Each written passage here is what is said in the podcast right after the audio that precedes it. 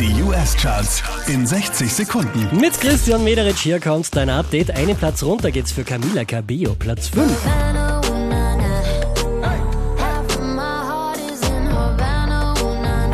Auch der verliert einen Platz, Platz 4 geht an Bruno Mars.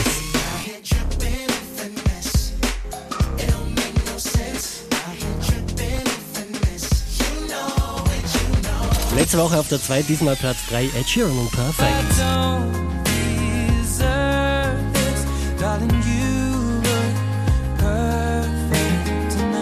Neu eingestiegen direkt auf der 2, das ist Post Malone.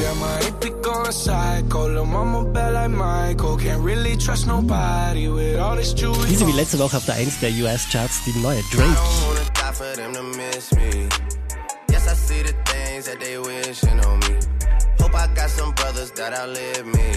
Mehr Charts auf charts.kronehit.at